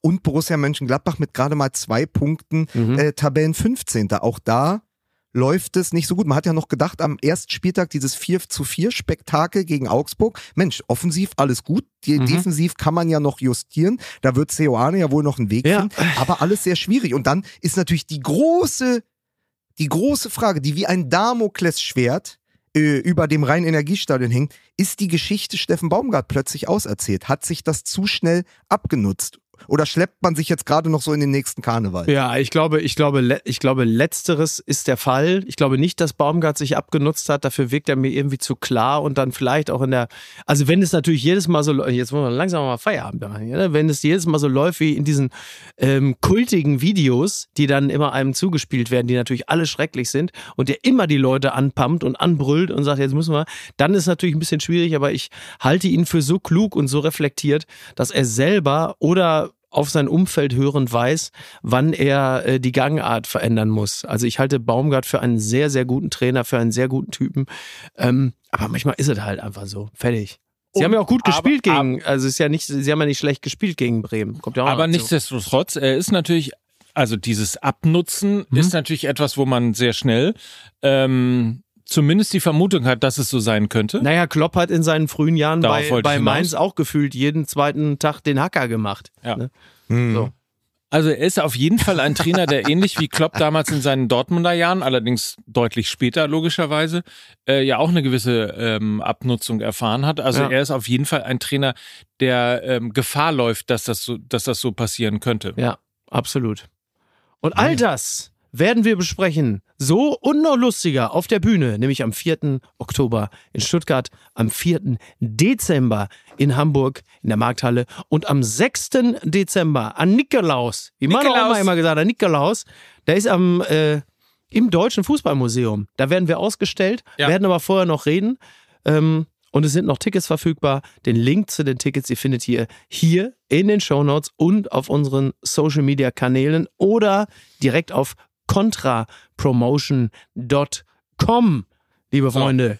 Und wir Liebe können nochmal, ihr, liebe ihr, habt ja, Freunde. ihr habt ja ähm, die Ja, was habt ihr denn? Live-Show, sag mal, kann man nicht mal einen Gedanken auch im Nein. Kopf formulieren? Nein, man muss ihn sofort raus. Muss sofort raushauen. Muss sofort raus, ja. Ja. Das ist Also ja eigentlich für besser den beim Fall- Podcast, wenn die Leute hören, was man denkt. Für den Fall, dass ihr die ähm, Folge in Düsseldorf gehört habt, die war ja live. Das ist ja das, was wir auf der Bühne machen. Ähm, ich habe es mir nochmal angehört und habe gedacht, Mann, das war wirklich ein lustiger Abend. Ja, Äh, Das war also insofern, äh, der sollte vielleicht auch ein bisschen Werbung sein für Stuttgart, für Hamburg und für Dortmund. Kommt gerne vorbei. Wir freuen uns auf euch äh, und haben bestimmt auch in Stuttgart wieder großen Spaß. Davon ist Im auszugehen. Witzemann Club. Und Ja. ich will noch Grüße loswerden. Liebe, liebe, liebe Grüße nach äh, Köpenick. Äh, nach jetzt vier Pflichtspiel-Niederlagen hintereinander wisst ihr endlich mal, wie es sich anfühlt, Bundesliga in Berlin zu spielen. Oh. so ist es. Also, kann ich jetzt? Wenn du Ja. möchtest. Ja, Was hast du denn wieder vor? Du weißt. Omelette, Barberhaus. Ich bin im Barberhaus und lass mir da schön die Eier braten. sehr schön, So, sehr ja, schön. Selbstverständlich. Freut mich für dich. Selbstverständlich. Ich Du. habe diese, ich hab diese Woche noch einiges vor Ja, und da muss ich schön aussehen, Mike. du siehst doch immer Da lasse ich mich von Hendrik, lasse ich mich schön ondulieren. Da lasse ich mir mal die Haare legen. Mal ein bisschen hier an der Seite, mach's mal hier so ein bisschen an der Seite, ein bisschen oben rum, ein bisschen unten rum. Ganz mal schön mal ein bisschen, ja, du Untenrum auch. guckst mir, ja, sicher. Ne? Ja. Ja, herrlich. Also kein Podcast ohne das Mickey Beisenherz. Ähm, aber man kann nicht mehr sagen, man kann ja nicht mehr. ja, ich wollte gerade sagen, ich wollte dich gerade loben. Demnächst müssen wir noch veganes Sushi fressen oder so. Ich wollte dich gerade loben und sagen, man kann dir nicht mehr vorwerfen, dass du zu früh Ja, rausgehst. ihr werdet aber immer länger und Ja. dann muss ich ja doch irgendwann wieder früher gehen. Ja. Ne? In diesem Sinne, habt eine feine Woche. Wir freuen uns alle darauf. Es ist noch fünfmal schlafen und dann finden wir uns alle zusammen Geh da ein. erstmal drüber und zimmer den ein, dass sie die Werbemusik da, die eingespielt haben. Eine Sache haben die. Ja. Ne? So ein Job, einfach die Werbemusik einspielen. Nix ist da. Aber da- ne? aber damit ist Demnächst wir Beisenherz auch Franz der- Lambert mit der Orgel, den holen wir uns rein und dann spielt er dir das live ein. Verstehst du? Franz Lambert? Ja. Ja. Wenn Mickey so für die äh, Musik sorgt im Podcast, dann ist er natürlich der Hans Zimmer von Fußball MML. Selbstverständlich. Ähm, Also. Fünfmal noch schlafen, dann sehen wir uns alle in Berlin. Ich freue mich drauf. Habt eine schöne Woche und vergesst nicht, den Daily zu hören. Bis dann. Tschüss. Ciao. Dieser Podcast wird produziert von Podstars bei OMR.